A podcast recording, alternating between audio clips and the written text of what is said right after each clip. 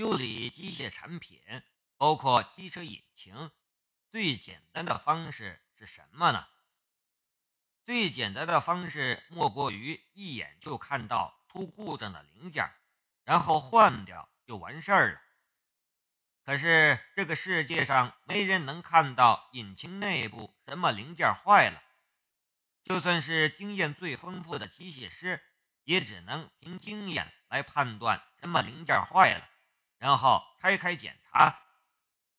但即便是最有经验的机械师，也有很多误判的时候。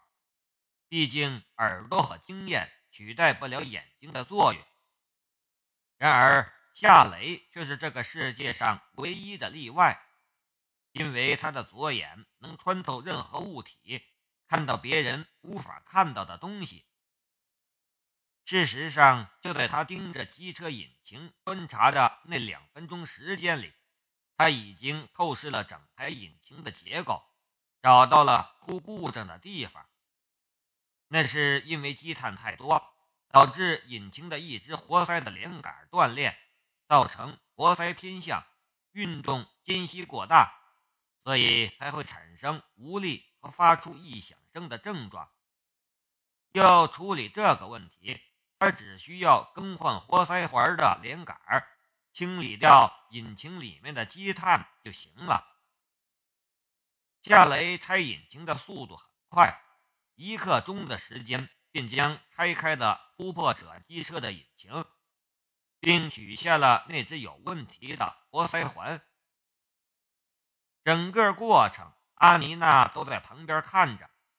开始的几分钟里，他的心里充满了担忧，也开始懊恼用他自己的机车来考验夏雷的能力。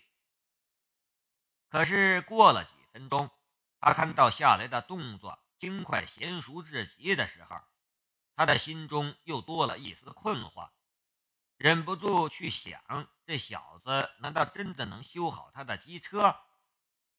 最后看到夏雷连检查都不用，直接取出那只有问题的活塞的时候，他的下巴都快掉到地上了。让他如此吃惊的原因很简单，因为就是自持高级机械师的他来修理这辆机车，他也绝对没有能力这么快。找出问题的原因。夏雷将连接活塞的连杆拆了下来，然后起身走到了焊机前，动手校正和焊接连杆上的裂缝。阿妮娜又沉不住气了，她又凑了过去：“你居然用焊接的方式来修复机车引擎的精密零件，你也太托大了吧！”要知道，增加或者减少一点重量都会让他无法正常工作。虽然仍然是质疑的态度，但他的口气比起刚才已经客气很多了。夏雷却没有理会他，他焊好了连杆的裂缝，然后又将连杆拿到机床上做精细处理。阿妮娜又凑了过去。我跟你说话呢，为什么不理我？夏雷抬头看了他一眼，没好气儿的道：“我如果不这样处理，你能给我一支新的连杆吗？”可是你这样无法确保零件的精密性，你贸然将它安装上去，机车的引擎肯定还会出问题的。阿妮娜说的很专业的样子。夏雷说道：“你不相信我？你这人，我说的是事实，你怎么这么固执？你从来不接受别人的意见吗？”夏雷说道：“我看你是故意拖延时间吧？”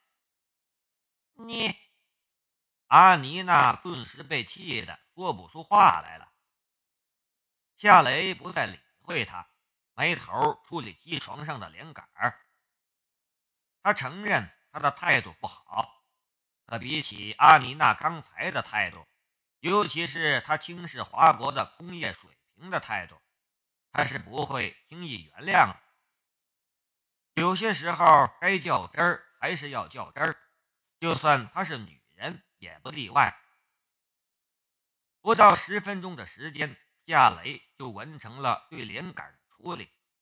他将连杆取了下来，凑到眼前仔细观察，确保它的精确性。却是这个简单的再检查的动作，让阿妮娜瞪大了一双湛蓝的美目，惊讶的无以复加。因为他看到的是一只看不见一丝焊接痕迹的完好的连杆。事实上，就连他自己都无法焊接到这种程度。你，阿妮娜吸了一口气。卢卡斯先生，你你是怎么做到的？夏雷给了他一个白眼，然后拿着连杆就向拆下的机车引擎走去。他还是一副懒得跟他说话的样子。你这个人真是没礼貌！阿妮娜很气恼，很郁闷，可又眼巴巴的跟着走了过去。她很好奇，夏雷用手工修复的零件会有一个什么样的效果。这个时候，阿妮娜的心里其实已经承认了夏雷的专业能力，她的心里也开始接受夏雷了。只是这一点，就连他自己都不愿意承认而已。夏雷又花了二十五的时间，将拆开的引擎装上，并安装在机车上。然后他退开两步：“我已经搞定了，你看看时间有没有一个小时？”阿妮娜这才回过神来，她慌忙看了一下腕表。这一看，他又吃了一惊。夏雷总共用了五十三分钟，根本不到一个小时。看来我没有多用时间，你试试吧。阿妮娜掏出钥匙，插进锁孔，然后打燃了火。机车的引擎发出轰鸣的声音，很正常的声音，没有半点不正常的杂音。这不可能！阿妮娜不敢相信夏雷修好的机车能达到这种程度。夏雷冷笑了一下：“阿妮娜小姐，你是因为我是一个华人才这样说的吗？不可否认，你们德国目前比我们华国更先进。但你认为一个领先你们几千年的民族不会在未来的某一天超越你们吗？”还是你根本不愿意看到这一天越来越临近，卢卡斯先生，你什么意思？你认为我是一个种族主义者吗？我可以很肯定的告诉你，我不是。阿妮娜觉得他找到了夏雷不爽他的原因，他也生气了。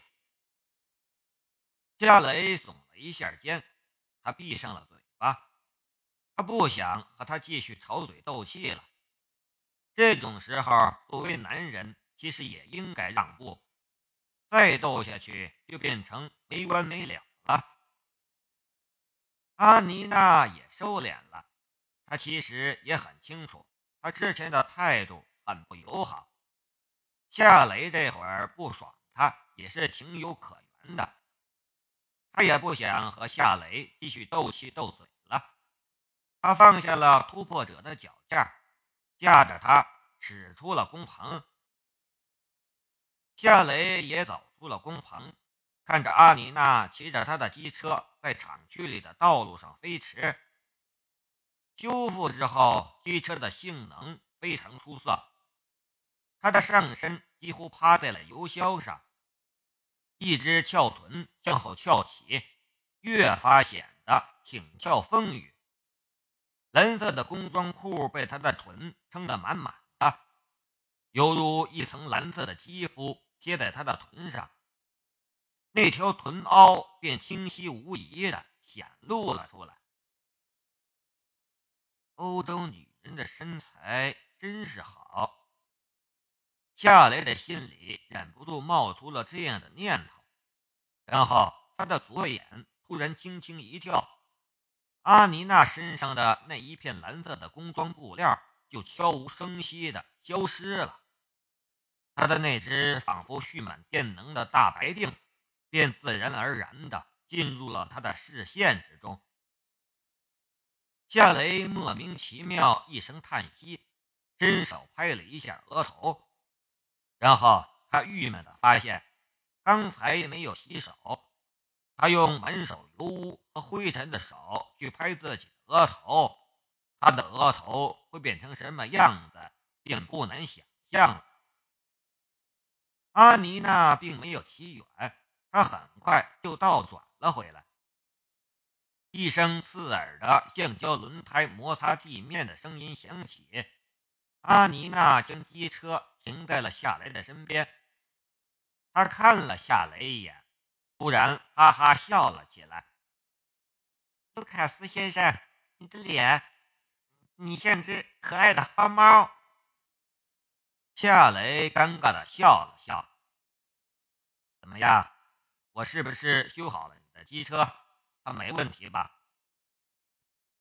阿妮娜跳下了机车，走到夏雷的跟前，突然给了夏雷一个结实的拥抱。这还不算，她很亲切的拍了拍夏雷的后背。这样的态度转变让夏雷有些不适应。阿妮娜松开了夏雷，笑着说道：“卢卡斯先生。”我为之前的不礼貌向你道歉。你说的对，或许我真的对你们华国的机械师抱有偏见。不过你已经纠正了我的观点，你是我见过的最棒的机械师，你完全有资格成为我的助手。我肯定我们在一起工作的时间会很愉快。夏雷也很有风度的笑了笑，谢谢。你赢了，我会兑现我的承诺。下午下班之后，我带你去兜风，然后我们去酒吧喝黑啤。呃，这就不必了。下午下班之后，我还得回家。阿妮娜却打断了夏雷的话：“你已经做到了你应该做到的，你却不给我机会做我应该做的事。卢卡斯先生，你还在生我的气吗？”呃，好吧，我坐你的车去酒吧。夏雷改变了主意。阿妮娜已经向他示好，他要是坚持不去的话，那可就得罪他了。两人返回了工棚，这一天的工作是修理豹二坦克的发动机。一天的工作下来，夏雷发现阿妮娜是一个工作狂。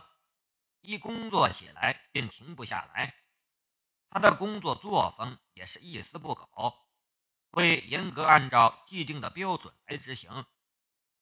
比如规定一颗螺丝要拧十二转，他就绝对不会拧十一转。